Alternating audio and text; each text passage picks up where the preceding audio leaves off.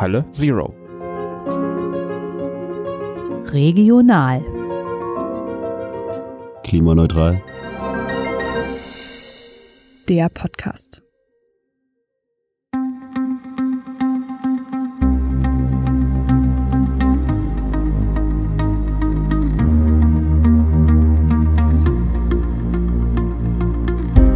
Halle Zero ist ein Klimapodcast für die Region von Halle und Umgebung. Und um diese Umgebung geht es heute. Unsere Stadt wird von einem etwas amorph anmutenden Ring umgeben, der von gut 180.000 Menschen bewohnt wird, dem Saalekreis. Im Saalekreis liegen sehr wichtige Infrastrukturen, ohne die unsere Stadt nicht existieren könnte. Und das sind nicht nur wichtige Bundesstraßen und Autobahnen, sondern vor allem produzierende Industrie- und Versorgungskraftwerke aus den Sektoren Energie und Wärme. Etwas pathetisch gesprochen könnte man vielleicht auch sagen, Halle liegt wohlig eingebettet im Uterus des Saalekreises, der die Stadt gut versorgt. Und zwar mit vielem, was sie braucht. Das sind neben diesen Industrie- und Energiegütern vor allem Arbeitsplätze. Umgedreht kommen viele der in Halle arbeitenden Menschen aus dem Saalekreis. Ein ausgesprochen wichtiges Gebiet also, auch in Sachen Klimaneutralität. Und darüber spreche ich in dieser Folge mit dem Landtagsabgeordneten Sebastian Striegel. Sebastian sitzt seit 2011 für die Grünen im Landtag in Magdeburg. Dort ist er innerhalb der Fraktion für den Saalekreis zuständig. Ich, also Jakob Lieseheld, spreche mit ihm unter anderem über die Entwicklung des Landkreises in den letzten Jahrzehnten und darüber, welche Maßnahmen notwendig sind, damit auch hier weniger Treibhausgasemissionen erzeugt werden. Zunächst einmal gibt Sebastian aber einen Überblick zur Bedeutung des Saalekreises für die Region. Der Saalekreis ist eine der Industrieregionen in Sachsen-Anhalt. Jedenfalls in seinem südlichen Teil ist das ganz, ganz prägend mit Leuna, mit Buna und äh, die Chemieindustrie und die Energieerzeugung sind ganz, ganz große Themen hier. Das heißt auch, hier finden natürlich ganz, ganz maßgeblich CO2-Emissionen statt. Und wir tragen als Saalekreis damit auch eine sehr, sehr große Verantwortung, dass Klimaschutz tatsächlich erfolgreich gelingt, dass Strukturwandel gelingt. Besonders deshalb, äh, weil die Menschen hier in der Region ja eine Erfahrung mit solchen Prozessen haben. Und es ist nicht immer nur eine gute Erfahrung gewesen. Äh, hier haben äh, zu DDR-Zeiten fast 60.000 Menschen in der Chemieindustrie gearbeitet. Nach 1990 gab es hier einen großen Strukturabbruch. Ganz, ganz viele Industriebetriebe sind massiv verkleinert worden. Die Belegschaft ist massiv ausgedünnt worden. Wir reden darüber, dass äh, ungefähr oder fast 90 Prozent der Leute, die hier in der Chemieindustrie vorher gearbeitet haben, anschließend nicht mehr in der Industrie gearbeitet haben. Das hat sich verändert, das hat sich wieder verbessert, aber das ist eine historische Erfahrung, die Menschen hier haben. Strukturabbruch. Das war damals natürlich auch eine massive Minderung von Emissionen. Keine Frage. Im Übrigen, die gesamte Bundesrepublik zehrt äh, bis heute ja statistisch davon, äh, dass das Vergleichsniveau immer 1990 ist bei den entsprechenden Emissionen und äh, hier im Osten Deutschlands, hier im Süden von Sachsen-Anhalt massiv Emissionen reduziert worden sind, einfach durch das Abschalten äh, von äh, Chemieindustrie ganz, ganz massiv. Die große Aufgabe steht aber jetzt hier im Saalekreis noch vor uns. Wir wollen, dass Chemieindustrie hier weiter vorhanden ist, dass sie Arbeitsplätze und auch Wohlstand schaffen kann, dass Sachsen-Anhalt, dass das südliche Sachsen-Anhalt, dass der Saalekreis weiterhin auch eine Energieregion ist. Wir wollen, dass hier weiter Energieerzeugung stattfindet und das unter der Bedingung, keine neuen Emissionen mehr loszuschicken. Da geht es nachher auf jeden Fall noch genauer drauf ein, gehen wir da noch drauf ein. Nochmal, man sagt immer so Buna, Leuna, was konkret wird da hergestellt, dass man sich das mal so ein bisschen vorstellen kann? Gut, wir müssen dann tatsächlich auf äh, zwei, die zwei unterschiedlichen Standorte gucken. Es, die sind jeweils sehr vielfältig auch äh, inzwischen ausdiversifiziert. Aber wenn man nach Buna schaut, dann sind es im Wesentlichen Grundstoffe für die Kunststoffindustrie. Äh, das heißt, ähm, wir haben dort äh, am Ende Situation, dass die entsprechenden Stoffe ja vorproduziert werden und dann von dort aus weiter exportiert werden, während in Leuna natürlich ein ganz großer zentraler Punkt die Raffinerie ist. Das ist äh, also die Herstellung äh, von Benzin und anderen Erdölderivaten und Außerdem am Standort natürlich die Infraleuna mit einer ganz, ganz, ganz, ganz breiten Produktpalette als Chemiepark voneinander abhängig. Ganz, ganz viele unterschiedliche Firmen in diesem Chemiepark. Die Infraleuna selbst stellt ja keine chemischen Grundstoffe her, aber sie sorgt dafür, dass andere, die auf dem Standort ansässig sind, tatsächlich Grundstoffe für die chemische Industrie und bis hin zu Veredelung äh, dort herstellen können. Die Gase, äh, Wasserstoff, all das sind Themen, die in Leuna eine große Rolle spielen. Und die man ja auch sehr weit sehen kann. Ich spreche mit meiner Tochter immer gegenüber, wenn wir mal dran vorbeifahren. Schau mal, da ist die Fackel. Da, da verbrennt wieder, wird das abgefackelt oben. Also Petrochemie im, im weiten Sinne. Auch, äh, ne, das ist ein wichtiger Part in Leuna, die Raffinerie, aber, und da ist ja auch oft die Fackel dann äh, zu sehen. Wir haben aber in Leuna ganz, ganz viele auch andere chemische Betriebe. Linde, die äh, Gase, technische Gase herstellen, Industrie, die auf Grundstoffe für Düngemittel beispielsweise äh, setzt. Also ganz unterschiedlich bis hin zu sehr, sehr auch ähm, ja, spezialisierten äh, Anwendungen. All das ist äh, in Leuna vorhanden und greift dort ineinander. Und das ist ja auch das besondere Konzept. Das ist ja Europas größtes Chemieareal dort in Leuna. Und die einzelnen Bestandteile, die einzelnen Firmen, die am Standort sind, sind auch voneinander abhängig, arbeiten sich jeweils zu und äh, bauen auf einer gemeinsamen Infrastruktur, die die Infraleuna bereitstellt, eben auf. Okay, wir sind ja noch im Fokus dieser 30 Jahre. Wie ist das zum Beispiel mit Bergbau? Wir haben ja den Geiseltalsee, der riesig groß ist. Jetzt habe ich da gar nicht so den Überblick, aber ist da in den letzten 30 Jahren im Wesentlichen auch was passiert, also in, in Form eines Rückbaus? Ganz klar, äh, wir sehen die Wunden, die der Braunkohletagebau hier in der Region geschlagen hat, ja weiterhin. Sie sind bis heute nicht verheilt, sie verheilen ganz, ganz äh, langsam. Und auch das ist ja eine Entwicklung, die in den 1990er Jahren stattgefunden hat. Unmittelbar mit ähm, der friedlichen Revolution und den darauf folgenden auch wirtschaftlichen Umbruchprozessen ist der Braunkohletagebau hier in der Region zu Ende gegangen. Er war nicht mehr wirtschaftlich äh, und äh, die betreffenden Braunkohletagebaue sowohl sowohl äh, südwestlich von Merseburg als auch östlich von Merseburg sind äh, inzwischen renaturiert. Ähm, das heißt, dort sind im Regelfall, äh, nee, eigentlich überall äh, künstliche Seen entstanden.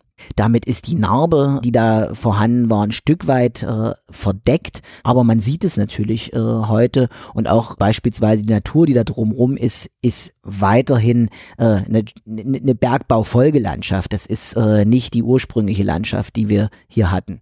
Aber man kann unter anderem dort Wein jetzt anbauen. Ist ja sehr spannend. Unter anderem, klar, ich meine, wir sind hier schon immer eine sehr sonnenreiche Region äh, gewesen, auch eine sehr trockene Region im ähm, Windschatten und im Regenschatten des Harzes. Ähm, deswegen spüren wir ja hier die Klimakrise auch schon äh, in besonderer Weise. Das, was wir als Dürre in Gesamtostdeutschland äh, das vierte Jahr in Folge erleben, ist im Saalekreis in besonderer Weise spürbar, ist in Halle spürbar. Ähm, und wir sehen es an der Natur hier, wir, die Bäuerinnen und Bauern äh, merken es auf ihren Feldern. Vor allem allem sehen wir es aber, wenn wir wirklich tiefer in den Boden gucken, auf äh, 1,5 bis 1,8 Meter Tiefe ist selbst bei dem Niederschlag, den wir jetzt äh, in diesem Frühjahr ein bisschen verstärkt hatten, kaum was angekommen. Da ist es weiterhin sehr, sehr trocken. Und das zeigt auch, wie relevant es ist für uns hier, die Klimakrise wirklich jetzt zügig anzugehen, was zu tun, äh, denn wir leiden im deutschen Vergleich jedenfalls in besonderer Weise schon jetzt darunter. Gehen wir mal ein bisschen in den Norden vom Saalekreis. Klar, Fokus ist ja immer auf der Industrieregion, aber der Saalekreis ist ja viel größer. Gehört ja noch äh, Wettin zum Beispiel dazu oder eben Salzmünde, was so unmittelbar an Halle dran ist. Gibt es da irgendwelche nennenswerten Entwicklungen in Bezug auf, ja, was sich dort getan hat von der Infrastruktur und irgendwie auch im Bereich Emissionen? Na, ich glaube, äh, das ist eine sehr ländlich geprägte Region. Sie ist ähm, wenn sie eine Orientierung hat, natürlich nach äh, in Richtung Halle äh, orientiert und äh, in Sachen Emissionen äh, ist dort natürlich in den letzten drei Jahrzehnten weniger Rückbau in der Industrie passiert, einfach deshalb, weil es weniger Industrie dort hat. Aber dann muss man auch auf andere Bereiche schauen, zum Beispiel auf den Mobilitätsbereich und da ist ja ganz klar, das äh, Netz für den öffentlichen Personennahverkehr ist in den letzten Jahrzehnten in der Tendenz eher ausgedünnt worden. Äh, wir haben natürlich noch ähm, Eisenbahnstrecken, die das äh, Gebiet äh, durchschneiden, also zum Beispiel die äh, Bahnstrecke Halle-Magdeburg, äh, die sehr wichtig ist und stark frequentiert ist, aber wo es äh, zum Beispiel für Menschen, die etwas abseits äh, von dieser Bahnstrecke sind, äh, schon heute manchmal recht kompliziert ist, überhaupt an die Bahnstrecke anzuschließen, dort in den Zug einzusteigen, weil beispielsweise äh, Busverbindungen nicht optimiert äh, sind an dieser Stelle, weil äh, wir andere Situationen äh, haben, dass also das Netz einfach nicht in der Breite da ist äh, und äh, dafür sorgen kann, dass Menschen von A nach B kommen. Alles klar. Und da, das betrifft ja auch einen ganz wichtigen Punkt, nämlich den Ausbau eben der A143. Kann man jetzt denken, was man will, aber das ist ja genau dieser Bereich, wo ja praktisch eine infrastrukturelle Erschließung überfällig ist, kann man das so sagen? Ich spitze also das ein bisschen die, zu. Die Frage ist, was ist infrastrukturelle Erschließung? Äh, also, äh, wenn man auf die Karte guckt und den Großraum Halle sich anschaut, dann äh, fallen einem ja mehrere Dinge auf. Erstens, Halle ist nahezu vollständig von Autobahnen umschlossen. Es gibt hier ein sehr dichtes Autobahnnetz. Das hat äh, zum Teil sehr weit zurückliegende historische Ursachen. Also die A9 äh, ist eines äh, der ältesten Autobahnprojekte in äh, Deutschland äh, und geht ja letztlich auf die Nationalsozialisten äh, noch zurück. Und wenn man jetzt auf die Region Halle schaut, dann sieht man sehr, sehr klar auch westlich von Halle ist der Autobahnring nicht geschlossen. Äh, und da rührt ja auch von den Befürwortern äh, so eine Position her, ja, der Autobahnring um Halle muss geschlossen werden.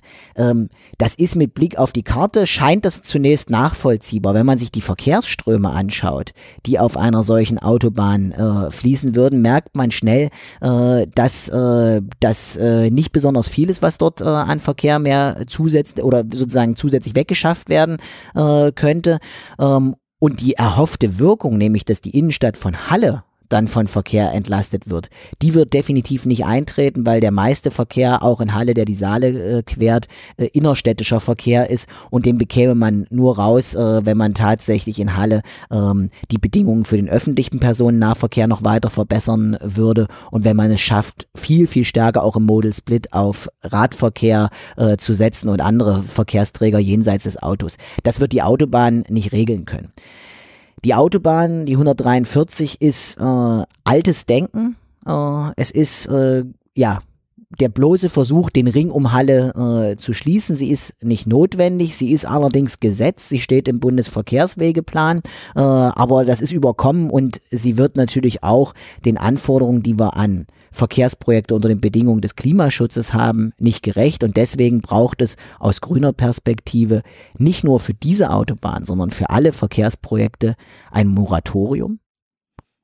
Also ein wirkliches Innehalten und schauen, was ist unter Klimaschutzgesichtspunkten überhaupt noch möglich, realisierbar und notwendig. Es geht nicht darum, zu jedem Verkehrsprojekt, auch zu jedem Straßenprojekt Nein zu sagen, aber es geht darum zu fragen, können wir uns dieses oder jenes Verkehrsprojekt unter den Bedingungen der Klimakrise noch leisten?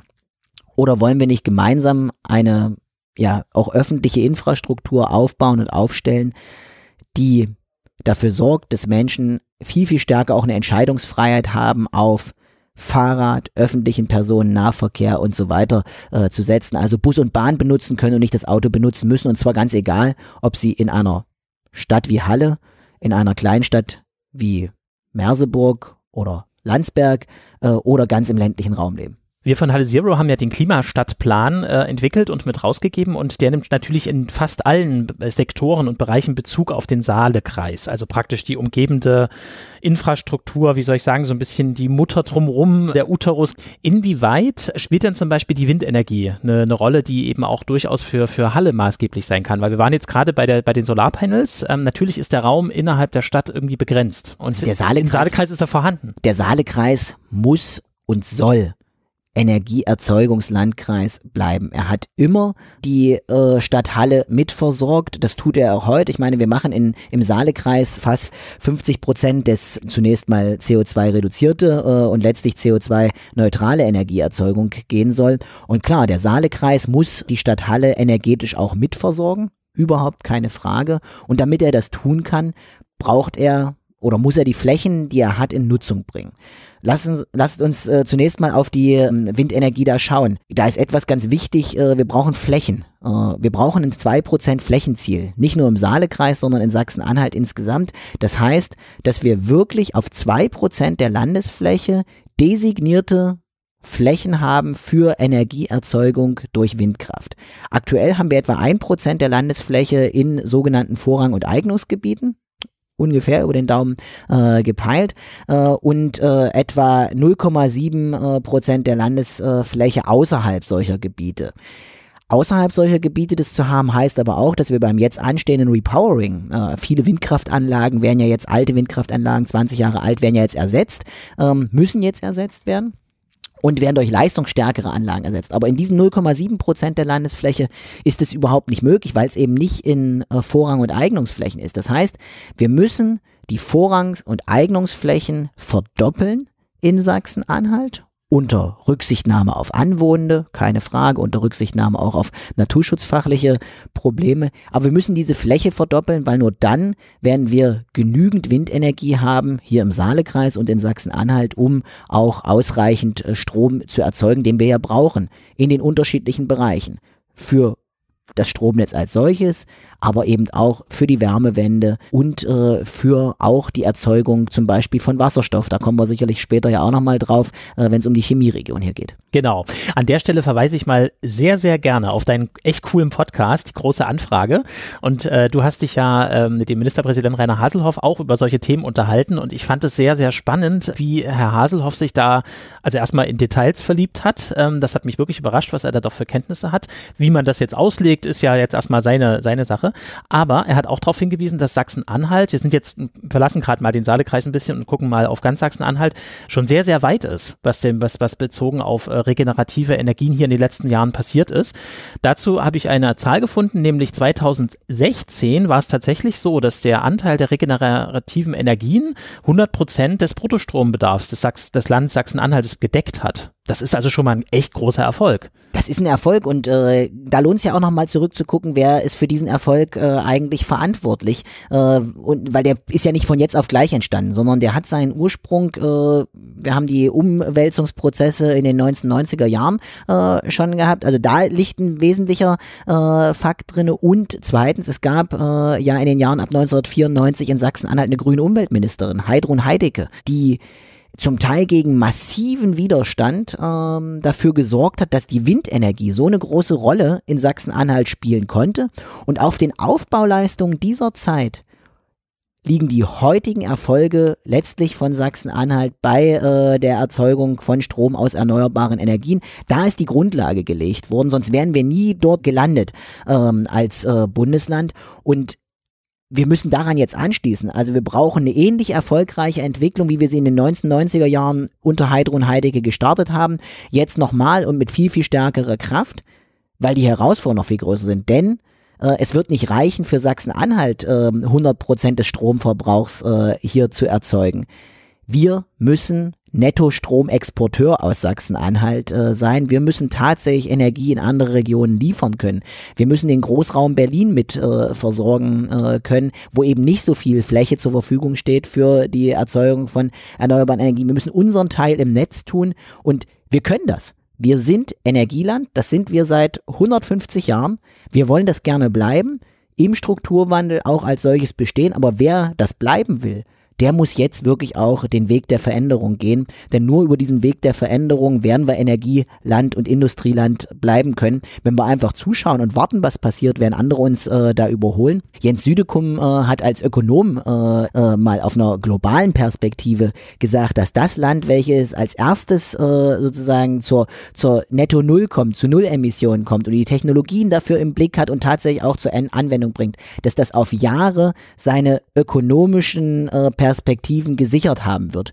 Und das lässt sich global anwenden, das lässt sich aber auch innerhalb der Bundesrepublik Deutschland anwenden. Und Sachsen-Anhalt hat beste Voraussetzungen, der Saalekreis hat beste Voraussetzungen, gemeinsam mit einer Region und mit einer Stadt wie Halle äh, hier tatsächlich auch voranzugehen. Aus dem Saalekreis kommt derzeit ein großer Teil des sachsen-anhaltischen CO2-Budgets, das verbrauchen wir hier, die Kraft durch das Kraftwerk in Skopau insbesondere, durch die Chemieindustrie, aber wir haben es damit auch in der Hand, den Wandel sehr, sehr zügig hinzubekommen. Sehr gutes Stichwort. Dann steigen wir doch mal ein. Power to X. Was ist das? Das ist ja das große, was jetzt gerade über Buna steht. Ähm, Über was genau Buna- passiert da? Also über Buna, äh, aber vor allem auch viel, viel stärker noch äh, in, in Leuna natürlich, äh, weil äh, dort ja auch historisch äh, die Wasserstoffherstellung eine große Rolle äh, spielt und äh, Linde jetzt ja auch äh, eine erste, auch ja, großindustrielle Anlage zur Wasserstoffproduktion dort aufstellt, also zur Wasserstoffproduktion von grünem Wasserstoff. Und ähm, Power to X ist total wichtig, aber man muss sich auch klar machen, Wasserstoff ist der Champagner der Energiewende. Ähm, das ist nichts, was für den allgemeinen äh, Gebrauch irgendwie gut zur Verfügung steht, sondern das ist etwas, was wirklich ein ganz, ganz äh, wertvolles Gut ist. Das heißt, dann, wenn wir zu viel erneuerbare Energien im Netz haben, dann können wir über Elektrolyse Wasserstoff herstellen und können diesen Wasserstoff für andere Anwendungen im insbesondere Industriebereich nutzen. Was ich immer wieder höre, ist, ja, äh, das mit der Elektromobilität, das funktioniert ja überhaupt nicht. Und das ist ja, also mal abgesehen davon, dass das Käse ist, äh, die Batterietechnologie ist gerade, macht gerade immense Sprünge und ich bin sehr, sehr fest davon überzeugt, dass wir mobilen Individualverkehr im Wesentlichen äh, in den nächsten Jahren über Elektromobilität äh, gewährleisten werden und dass das selbst für Schwerlasttransporte und sowas kein Problem mehr sein wird. Da ist ganz, ganz viel Entwicklung drin. Aber äh, da wird ja immer gesagt, ja, dann und mit Wasserstoff die Fahrzeuge betreiben. Ich halte das für äh, einen Irrweg, äh, weil dafür ist Wasserstoff viel zu wertvoll. Um Wasserstoff äh, herstellen äh, zu können, äh, vom Energieniveau her, brauche ich in etwa die fünffache ähm, Energiemenge, ähm, ähm, als wenn ich das gleich direkt in die Batterie äh, äh, gebe. Und äh, das heißt, ich müsste ja dann auch fünffach mehr äh, Potenzial für äh, Erzeugung solcher Energien äh, da haben. Und deswegen ganz klar, Wasserstoff zentral für die Chemieindustrie. Und da müssen wir auch zu grünem Wasserstoff kommen. Also Wasserstoff, der derzeit ja noch grauer Wasserstoff ist. Ähm, und Das heißt, er hat einen Braunkohleanteil. er hat jedenfalls einen, einen fossilen Anteil. Ne? Also er wird oft aus äh, Methan zum Beispiel gewonnen, also aus der äh, ähm, Herstell also wenn Erdgas ähm, Lagerstätten ausgebeutet äh, werden, wird Methan äh, abgeschieden und äh, aus diesem Methan wird Wasserstoff äh, hergestellt. Äh, das ist aber letztlich fossiler Wasserstoff, äh, sogenannter grauer Wasserstoff und der nutzt uns für die Energiewende nichts. Wir brauchen grünen Wasserstoff. Der ist aber so energieintensiv herzustellen, dass ich sage, klar, brauchen wir, brauchen wir insbesondere für die Chemieindustrie, aber doch bitte nicht auf der Straße verfeuern, sondern äh, die die Masse können wir überhaupt nicht herstellen, sondern diesen Champagner der Energiewende dann wirklich gezielt verwenden. Welche Herausforderungen gibt es denn sonst noch so zu meistern, wenn wir jetzt davon sprechen, dass äh, die Industrie nicht deindustrialisiert werden soll im Saalekreis, um Gottes Willen, sondern die Historia soll ja praktisch in die Zukunft weitergeführt werden. Ähm, was ist da sonst noch so zu tun? Naja, ähm, die Industrie ist übrigens da schon mitten dabei. Also das ist auch das, was ich äh, gerade jemanden wie Rainer Haseloff gerne mal sage, äh, die politischen Rahmenbedingungen, äh, die noch viel schneller sich eigentlich verändern müssen, damit es äh, zu Nullemissionen äh, kommt in allen Bereichen, von Mobilität über den Energiesektor bis hin eben tatsächlich auch in die Chemieindustrie. Ähm, da sind wir oft viel zu langsam in Deutschland und auch in Sachsen-Anhalt, äh, während die Chemieindustrie schon deutlich weiter ist. Gucken wir doch mal auf die Frage Raffinerie. Totalraffinerie ist ein zentraler Player am Standort und wird es sicherlich äh, auch noch äh, weiter bleiben. Aber selbst die strukturieren schon um, um den Anteil an äh, fossilen Grundstoffen bei sich zu reduzieren. Also da ist ganz viel äh, am Laufen und investieren dort äh, Millionenbeträge. Und gleichzeitig entwickelt sich am Standort Leuna ähm, auch schon ein völlig neues Segment. UPM, ein finnischer Konzern, äh, hat dort ähm, jetzt den Grundstein gelegt und äh, die Bagger äh, sind äh, schon da für eine Bioraffinerie. Ähm, das heißt, dass das, dass dort zukünftig aus Holz Grundstoffe für die chemische Industrie hergestellt werden sollen. Und das hat jetzt für die Region einen doppelten Effekt. Und da bin ich Claudia Dahlbert als äh, Energie- und Umweltministerin auch äh, sehr, sehr dankbar, dass sie das von Anfang an positiv mit Begleiter gesagt hat, naja, das macht dann Sinn, diese Bioraffinerie von UPM hier an den Standort äh, zu bringen, wenn das gleichzeitig auch unsere Holzindustrie äh, äh, und unsere Forstindustrie mit äh, stärkt. Das heißt, wenn hier nicht aus Kahlschlägen ähm, äh, entsprechend Holz dann da reingeht, sondern das Konzept bei UPM ist, ich hoffe, das realisiert sich dann auch so, dass das Durchforstungsholz ist. Das heißt, äh, dass die insbesondere auch Laubhölzer, hier konkret Buche, nutzen können. Und das wiederum nutzt uns ja beim notwendigen Waldumbau. Unser Wald äh, besteht in Sachsen-Anhalt an viel zu vielen Stellen, oder eigentlich unsere Forste bestehen an viel zu vielen Stellen äh, aus Monokulturen und sie sind oft durch Nadelhölzer geprägt. Das wird in der Klimakrise nicht funktionieren können. Wir brauchen klimastabile Mischwälder. Und diese klimastabilen Mischwälder, die müssen wir jetzt da, wo sie noch nicht vorhanden sind, aufbauen. Und wo Waldaufbau passiert, wo Aufforstung passiert, fällt auch immer wieder Durchforstungsholz an. Ähm, und dieses Durchforstungsholz kann dann, äh, das lässt sich ja auch nicht sonst zu Bauholz unmittelbar verarbeiten, äh, kann dann äh, unmittelbar hier äh, in, bei UPM in Leuna verwendet werden und wird dann zur Herstellung von Grundstoffen für die chemische Industrie genutzt. Das klingt sehr faszinierend. Ich kann dem Zusammenhang nur empfehlen, mal eben in die äh, Dölauer Heide zu, zu fahren und sich das mal anzugucken, was Durchforstung bedeutet, weil das ist gerade sehr massiv, was da eingeschlagen wurde, verursacht allerdings durch Stürme, ne? Nee, durch Stürme und vor allem durch Dürre. Also ja. die Stürme sind ja deshalb besonders äh, hart äh, in unsere Wald- und Forstbestände in den letzten Jahren äh, reingegangen, weil der Wald schon vorher geschädigt war und der ist geschädigt durch die Dürre. Das führt dazu, dass er sich weniger gegen an Schädlinge, Käfer, Brockenkäfer zum Beispiel äh, wehren kann, weil die Harzproduktion äh, nicht stattfinden kann. Es ist einfach nicht genügend Wasser äh, verfügbar, dass die Bäume äh, auch Harze produzieren können. Und äh, das macht sie anfällig, dann natürlich auch im nächsten Schritt für Stürme. Und deswegen ganz klar, gilt auch für den Saalekreis, wir brauchen mehr Wald. Und dieser Wald muss klimastabil sein äh, und das kann er nur sein, wenn er ein Mischwald ist. Äh, Monokulturen werden nicht mehr funktionieren. Und das Problem oder die große Herausforderung beim Waldumbau heißt ja, ich brauche Zeit. Das passiert nicht in zwei, nicht in fünf, nicht in zehn Jahren. Äh, ein Waldumbau hat Horizonte von 30, 40 Jahren. Das heißt, ich muss heute anfangen, ich muss heute investieren. Ich werde auch keine Rendite mehr als jetzt lebende Generation aus diesem Wald mehr ziehen. Aber wenn ich es heute nicht tue, werden unsere Kinder und Enkelkinder äh, hier keinen Wald äh, vorfinden und da liegt unsere Verantwortung. Verlassen wir mal den Energiebereich und kommen nochmal zur Mobilität. Ich habe gestern mal einfach äh, mir die Maps-Karte von Google angeguckt, ähm, habe mal auf Fahrradwege umgeklickt ähm, und dann sieht man, Halle ist relativ grün. Da kann man sich jetzt drüber streiten, ob Halle schon sehr gut erschlossen ist oder nicht. Also in der Theorie schon, in der Praxis äh, gibt es da jede Menge Anmerkungen und Halle ist eigentlich eine optimale Stadt für Radverkehr äh, von den Entfernungen her. Aber die Stadt, die Stadtverwaltung macht viel zu wenig draus und äh, als Radfahrer sterbe ich in Halle äh, jeden Tag auch äh, tausend Tote, tausend Tode äh, und finde es einfach furchtbar, weil ich denke, das hält Menschen vom Radfahren ab und da muss ich ganz viel tun. Aber du willst, glaube ich, in Richtung Saalekreis gucken. Na genau, richtig. Weil also der, der Algorithmus weiß damit umzugehen, ja, ja mit dem Problem in Halle und, und färbt es trotzdem grün. Problematisch wird es tatsächlich im Saalekreis. Also man sieht es, man sieht es richtig, dass praktisch immer an den Grenzen ist dann Schluss. Ähm, wie gibt's da, gibt's da Konzepte? Also wie kann der Saalekreis auch fahrradwegetechnisch besser erschlossen werden noch? Ich will mal zunächst mit dem ganz, ganz großen äh, Bild anfangen, äh, weil auch das zur Mobilitätswende gehört. Wir werden Radschnellwege brauchen. Äh, und äh, wer auf Halle guckt äh, und äh, auf äh, die Region guckt, die eine Metropolregion ist, mit Leipzig gemeinsam und mit dem Umland, das noch viel besser angeschlossen werden muss, äh, und wer hier Mobilitätswende hinbekommen will, der muss auch auf Radschnellwege setzen. Ich möchte, dass sehr, sehr bald ein Radschnellweg zwischen Halle und Leipzig äh, entsteht, der dann auch den Saalekreis quert. Aber machen wir uns nichts vor, der wird äh, für das Radwegenetz im Saalekreis nicht die entscheidende Bedeutung haben, sondern der verbindet zwei große Städte. Er äh, ermöglicht auch Pendeln in diese Städte hinein mit dem Rad, aber er wird nicht so stark zur Durchlässigkeit äh, für den Saalekreis beitragen, was Radverkehr anbelangt. Ähm, dafür braucht es andere Mittel und äh, die liegen in Teilen äh, auf der Ebene des Landes. Die Landesstraßen müssen mit straßenbegleitenden Radwegen versehen werden, um große Strecken abzudecken. Äh, da hat das Land äh, erste Schritte gemacht. Wir haben in der letzten äh, Legislaturperiode als Grüne dafür gesorgt, dass die Mittel für Radverkehr verachtfacht werden.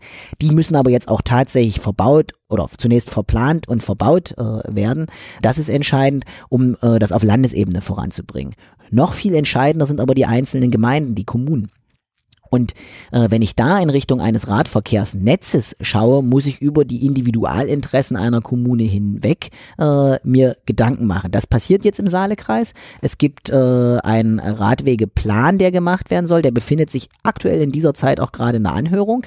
Ähm, und ich kann nur allen sagen, bringt euch in diese Diskussion ein, macht eure Bedarfe und Bedürfnisse klar, gebt Hinweise, denn das wird die Blaupause sein äh, für die Radwegeentwicklung in den nächsten Jahren. Denn bisher ist das Netz völlig unzureichend, sowohl zwischen den Orten als auch mit Blick auf äh, die zentraleren äh, Instanzen, also Halle und Merseburg insbesondere. Da muss sich ganz viel tun und am Ende muss es ja eine Mobilitätskette geben. Ähm, es muss möglich sein, dass ich mit meinem Rad zum nächsten Haltepunkt äh, eines Busses äh, oder äh, der Bahn äh, fahren kann. Ich möchte aber auch mit dem Rad gegebenenfalls direkt durchfahren äh, können. Und wenn ich das tue, dann brauche ich insbesondere am Zielort auch ja die Möglichkeiten, Rad sicher abzustellen. Wenn es ein Pedelec äh, ist, vielleicht auch äh, neu zu laden. Und eine Emissionsfreie Mobilität wird uns dann gelingen, wenn ganz, ganz viele Bestandteile in dieser Mobilitätskette ineinander greifen. Und dann haben Menschen auch eine Chance, selbst in den ländlichen Räumen zu sagen, ich brauche das Auto nicht. In Halle fällt mir diese Entscheidung sehr, sehr leicht. Wir haben jetzt als Familie seit ähm, einem Dreivierteljahr kein Auto mehr. Ähm, das äh, funktioniert super. Äh, wir haben das durch ein Lastenrad ersetzt, aber das funktioniert im Kontext einer Stadt wie Halle.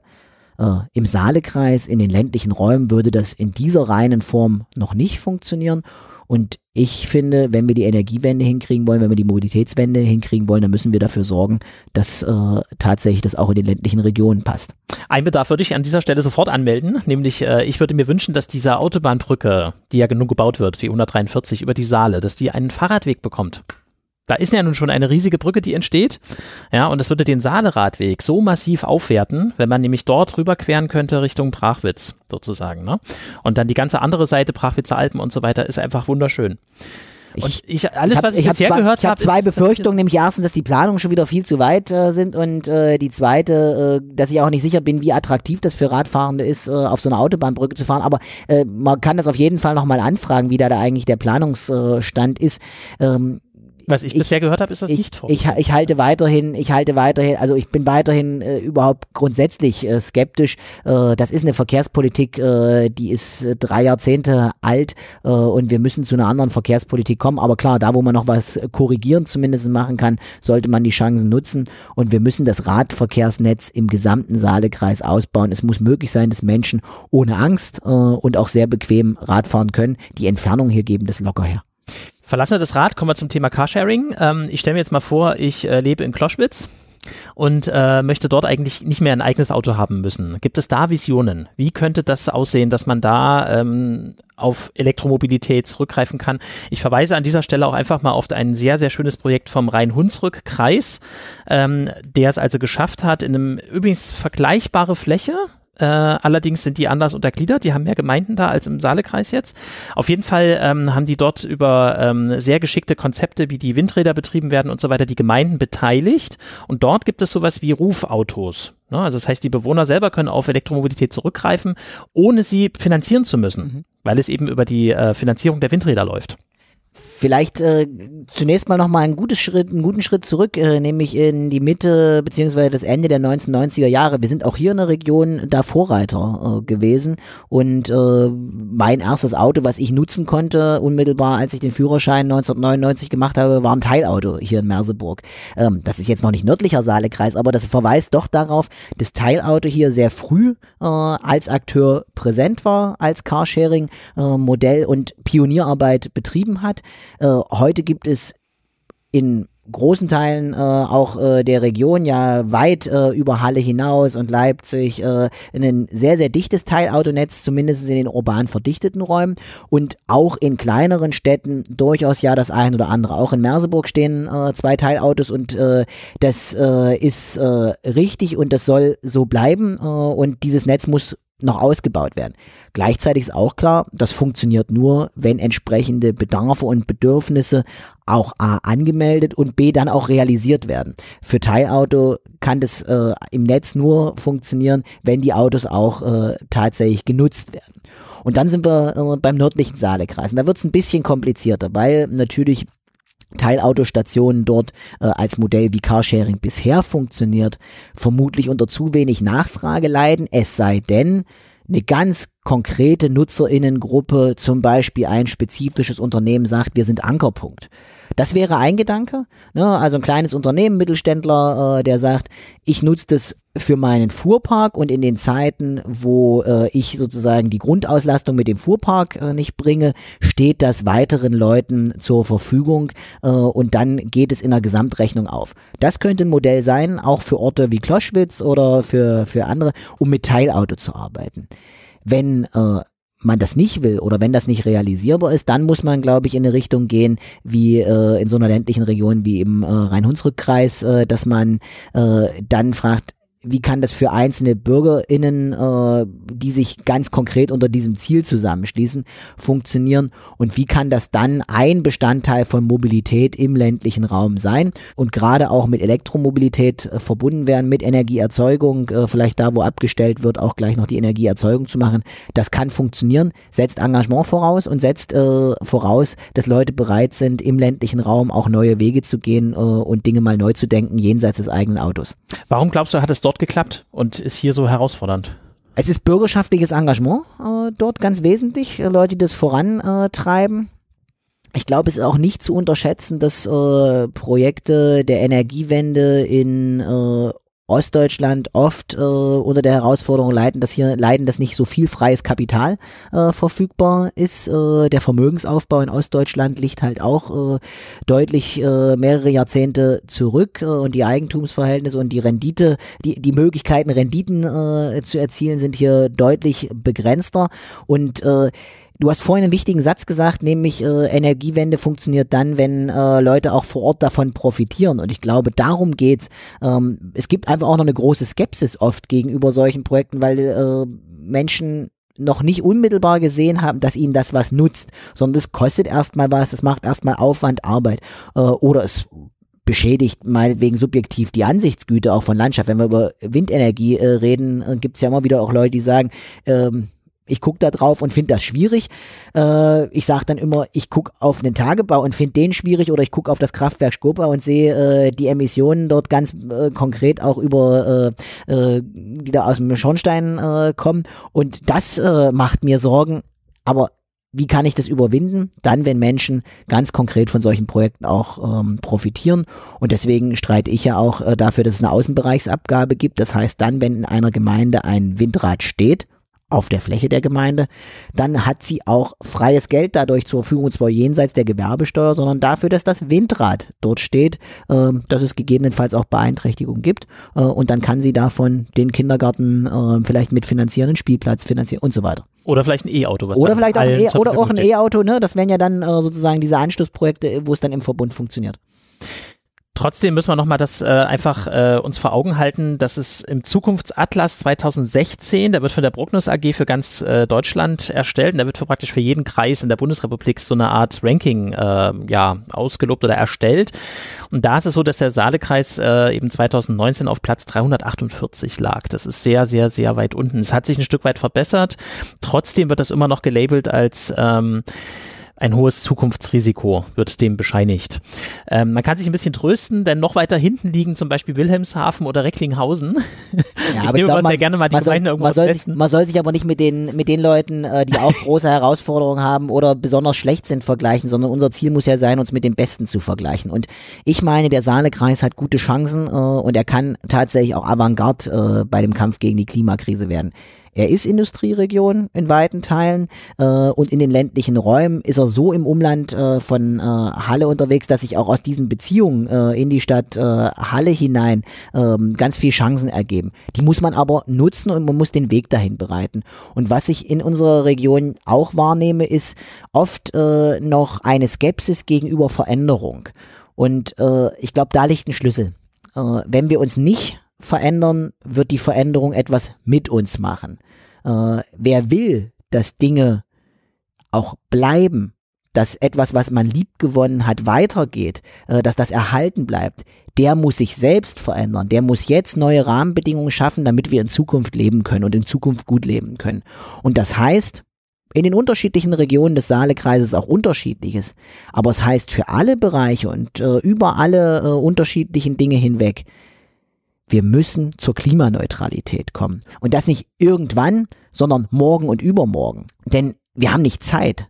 Äh, wir sind, äh, was die CO2-Emissionen anbelangt, schon so weit drüber, wir haben schon so weit über unsere Verhältnisse gelebt, dass das 1,5 Grad Ziel oder ich sage besser die 1,5 Grad Grenze, das ist ja nicht irgendein hehres Ziel, sondern das ist physikalische äh, im System, im Erdsystem, im Klima, im Erd äh, Klimasystem sozusagen festgelegte Grenze, wenn wir die überschreiten, die Wahrscheinlichkeit für auch äh, Kipppunkte und für nicht rückholbare Effekte so groß ist, dass das niemand verantworten kann. Und deswegen müssen wir jetzt sehr schnell äh, an den Start gehen.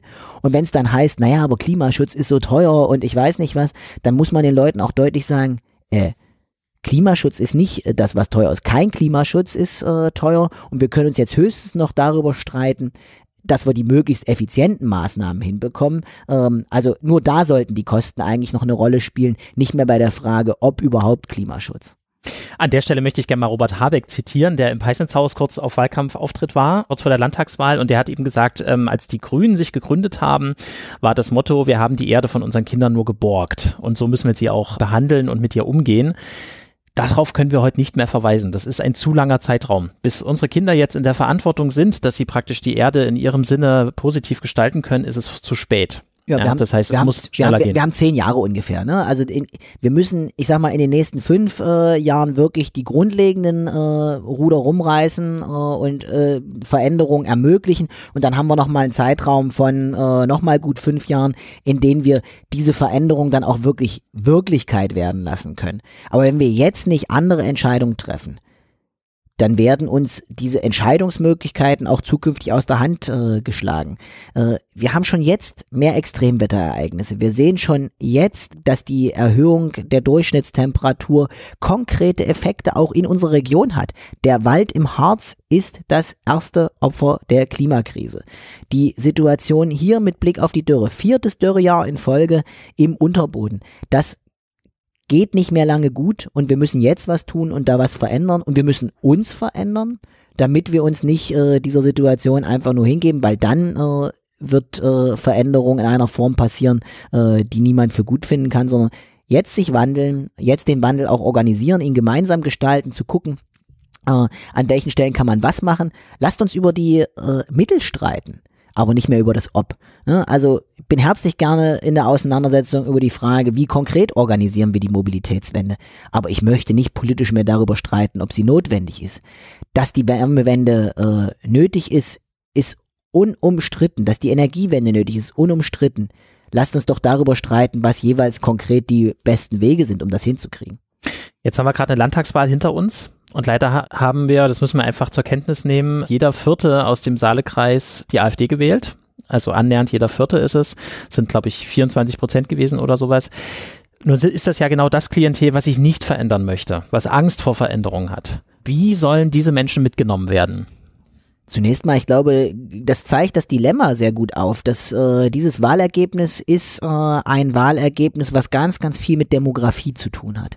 Äh, nämlich äh, eine älter werdende oder auch schon alte Gesellschaft. Wir vergreisen ja äh, in atemberaubendem Tempo hier in der Region äh, und tun auch dazu wenig, äh, um das zu verändern, also beispielsweise gelingende Zuwanderung äh, zu organisieren, die wir brauchen, wenn wir Zukunft haben wollen. Und dieses Wahlergebnis spiegelt das sehr deutlich. Es spiegelt auch äh, etwas, was ich am Anfang gesagt habe, nämlich Menschen hier in der Region haben Erfahrungen mit Veränderung gemacht und das sind oft nicht gute Erfahrungen gewesen. Veränderung ist zu Beginn der 1990er Jahre hier sehr schnell passiert und sie ist in einer Form passiert äh, durch die auch Disruptionsprozesse, durch den Abbruch von Strukturen, die Menschen zum Teil tief verzweifelt zurückgelassen hat, die Lebensentwürfe auf den Kopf äh, gestellt hat, die Biografien äh, ins Nichts geführt hat und dafür haben Menschen hier bis heute einen sehr, sehr feinen Sensus. Das ist eine biografische Erfahrung, die tragen die mit sich. In der Generation meiner Eltern ist das prägend gewesen.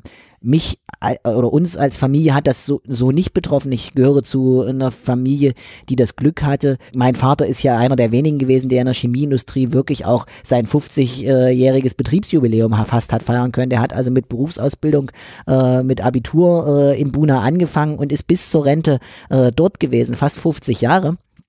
Und äh, das ist aber eine ganz besondere Erfahrung hier. Die, die Normalerfahrung ist, äh, dass Menschen Anfang der 90er Jahre hier ihren Arbeitsplatz in der Chemieindustrie oder in den zuliefernden Bereichen verloren haben. Und deswegen habe ich zunächst mal großes Verständnis dafür, dass Veränderung hier nicht begrüßt wird mit offenen Armen und Leute sagen, hey, darauf haben wir jetzt auch noch gewartet, dass wir uns jetzt noch sehr schnell und sehr viel selbst hinterfragen müssen. Es gibt dazu aber keine Alternative und insofern ist die Aufgabe eine dieser, wie können Menschen von dieser Veränderung profitieren? Und deswegen ist mir so wichtig, ich will, dass Sachsen-Anhalt und dass insbesondere auch diese Region Chemieregion bleibt. Ich will, dass diese Region Energieregion bleibt. Und deswegen funktioniert Veränderung hier auch nicht gegen die Chemieindustrie, sondern mit ihr. Veränderung funktioniert nicht gegen diejenigen, die heute äh, für Energieversorgung arbeiten, sondern mit ihnen. Veränderung funktioniert nicht gegen Menschen hier im Saalekreis, sondern funktioniert, wenn wir sie mitnehmen, wenn sie also von der Windkraftanlage, die bei ihnen im Ort steht, unmittelbar profitieren. Wenn Sie mitbekommen, dass Ihnen nichts weggenommen wird, sondern dass es eine Alternative dazu geben soll, das eigene Auto zu benutzen, das mit Benzin angetrieben wird. Wenn wir ein öffentliches Personennahverkehrsnetz haben, was tatsächlich Mobilität in und zwischen den Städten und Dörfern im Saalekreis garantiert. Wenn dafür Sorge getragen ist, dass auf unseren Häusern nicht nur einfach ein Dach drauf ist, sondern eine PV-Anlage da drauf ist und in einer der sonnenreichsten Regionen äh, dieses Landes Solarenergie einfach zum Standard gehört. Äh, und wenn das beispielsweise mit einem Landesprogramm gekoppelt ist, wo auch Energiespeicher in den Häusern äh, gefördert werden. Wir hatten das das ist komplett überzeichnet gewesen, so hoch war die Nachfrage. Äh, und wir müssen das jetzt wieder auflegen. Eine zukünftige Landesregierung muss das wieder auflegen, damit Menschen unmittelbar profitieren können, damit Energiewende, damit der Kampf gegen die Klimakrise nicht irgendwas Abstraktes ist, was immer nur wehtut. Wird's genug? Äh, also die Veränderungen werden genug äh, haarsträubend sein. Dafür ist es einfach viel zu intensiv, was da passiert, dass äh, man das vermeiden könnte. Aber Leute müssen für sich merken, ich habe da eine konkrete Chance und ich kann da einen konkreten Mehrwert für mich äh, draus ziehen. Das ist nicht nur etwas, was mir Angst macht, äh, was Veränderung bedeutet, sondern es ist etwas, wo ich auch was Positives mitnehmen kann. Mein Zero. Das mache ich, damit es weniger Treibhausgas gibt. Wir haben im letzten Jahr als Familie das Auto abgeschafft. Äh, ich bin seitdem nahezu komplett äh, mit äh, Bahn, Fahrrad, Bus unterwegs und die wenigen Male, wo ich ein Auto brauche, beispielsweise einen größeren Transport, nutzen wir ein Teilauto. Und das hat sich für uns als Mobilitätskonzept für eine vierköpfige Familie inzwischen absolut bewährt. In Kombination mit einem Lastenrad funktioniert das. Ich habe zu Hause nur erneuerbaren Strom schon seit vielen Jahren, äh, auch hier im Büro nur erneuerbaren Strom, ähm, würde gerne auch noch in Energieerzeugung einsteigen. Als jemand, der in einer Mietwohnung äh, wohnt, äh, gucke ich sehr interessiert auf Mieterstrommodelle und hoffe, dass äh, das auch mal zum Beispiel für unser Wohnhaus möglich wird, äh, will da äh, noch schauen. Und äh, beim Thema Ernährung äh, ist zwar nicht mehr die Situation, also ich war eine ganze Reihe von Jahren Vegetarier, äh, habe das dann irgendwann äh, aufgegeben äh, und wir essen aber als Familie sehr wenig Fleisch und wir sind in den letzten äh, Wochen und Monaten auch intensiver in das äh, Thema Lebensmittelrettung eingestiegen. Äh, auch das äh, ein kleiner Bestandteil ähm, dafür zu sorgen, dass weniger weggeschmissen wird, dass weniger verschwendet wird und damit äh, einen Teilbeitrag zu leisten für auch äh, weniger CO2-Emissionen. Kleiner Beitrag zum Transparenz. Du gibst das auf deiner Webseite auch sehr, sehr transparent äh, an. Also deine Ein Nebeneinkünfte hast du nicht und so weiter, aber ähm, du hast eine Netzkarte. Ne, das bringt dein Mandat mit dir. Du hast eine Netzkarte für die Deutsche und, Bahn, das muss man natürlich dazu und, ohne sagen. Frage. Und äh, ich wünsche mir, dass wir für mehr Menschen solche Modelle organisieren äh, können. Und ich glaube, es gibt eine ganze Reihe von Gruppen, für die das möglich ist und für die das auch sozusagen auch für die Unternehmen aufgehen kann. Nämlich beispielsweise die Studierenden. Da sehen wir das ja jetzt schon über die Semestertickets. Es funktioniert im Bereich des MDV sehr, sehr gut. Es war ein langer Kampf, dahin zu kommen. Aber äh, solche auch damit Flatrate-Modelle funktionieren kalkulatorisch für die Verkehrsverbünde und auch äh, für den Einzelnen. Und äh, ich äh, hoffe natürlich, dass man das zukünftig äh, auch für noch andere Bevölkerungsschichten ausrollen kann. Diese Netzkarte sorgt ja auch für einen ganz äh, guten äh, Effekt, nämlich, dass man an vielen Stellen für sich sagt, ja, ich habe das, also nutze ich es jetzt auch. Äh, und das ist das, was, was ich für mich auch irgendwann festgestellt habe. Wenn man das hat und wenn das so bequem ist und wir brauchen mehr Ticketing-Modelle, die genau so bequem sind äh, für Menschen, äh, dann gehen sie auch äh, auf den ÖPNV, wenn es ein entsprechendes Angebot gibt. Weißt du das? Fakten zur Umwelt in unserer Region. Das Quiz. Dann möchte ich dir gerne eine Quizfrage stellen zur Region. Und zwar sollst du einmal schätzen, um uns rum, also um Halle rum äh, im Saalkreis, wie viele einzelne Windräder stehen da? Sind es 312, 216 oder 478? Also wir sind eine Region, in der Windkraft äh, eine sehr, sehr große Rolle spielt. Äh, wir haben auf der Querfurter Platte jede Menge. Insofern, ich tippe, es ist tatsächlich die höchste Zahl, die 412. Okay, das ist nicht richtig. Hätte ich mich doch in der Mitte orientieren sollen.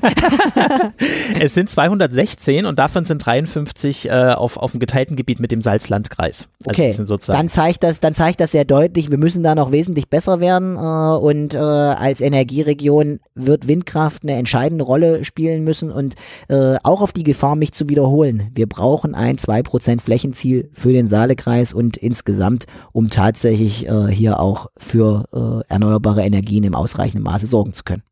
Sebastian, ich danke dir ganz, ganz herzlich für dieses tolle Interview. Vielen Dank, hat mir auch viel Spaß gemacht.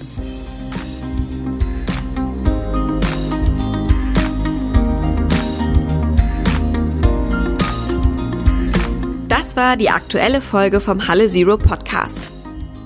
Wenn dir das Gehörte gefallen hat, dann behalte es nicht für dich. Erzähle es weiter. Du kannst uns joinen, followen, liken, supporten, abonnieren oder ganz einfach lieb haben. Schreib uns eine E-Mail unter kontakt@hallezero.de oder finde uns in den sozialen Medien. Du hast Anregungen für klimabezogene Themen aus der Region? Schreib sie uns. Wir nehmen sie gerne auf. Das gleiche gilt für Kritik und Hinweise zum Podcast. Wenn du wissen möchtest, was bei Halle Zero sonst noch so passiert, dann besuche unsere Website unter hallezero.de. Herzlichen Dank an dich fürs Zuhören und bis zum nächsten Mal. Wir hören uns.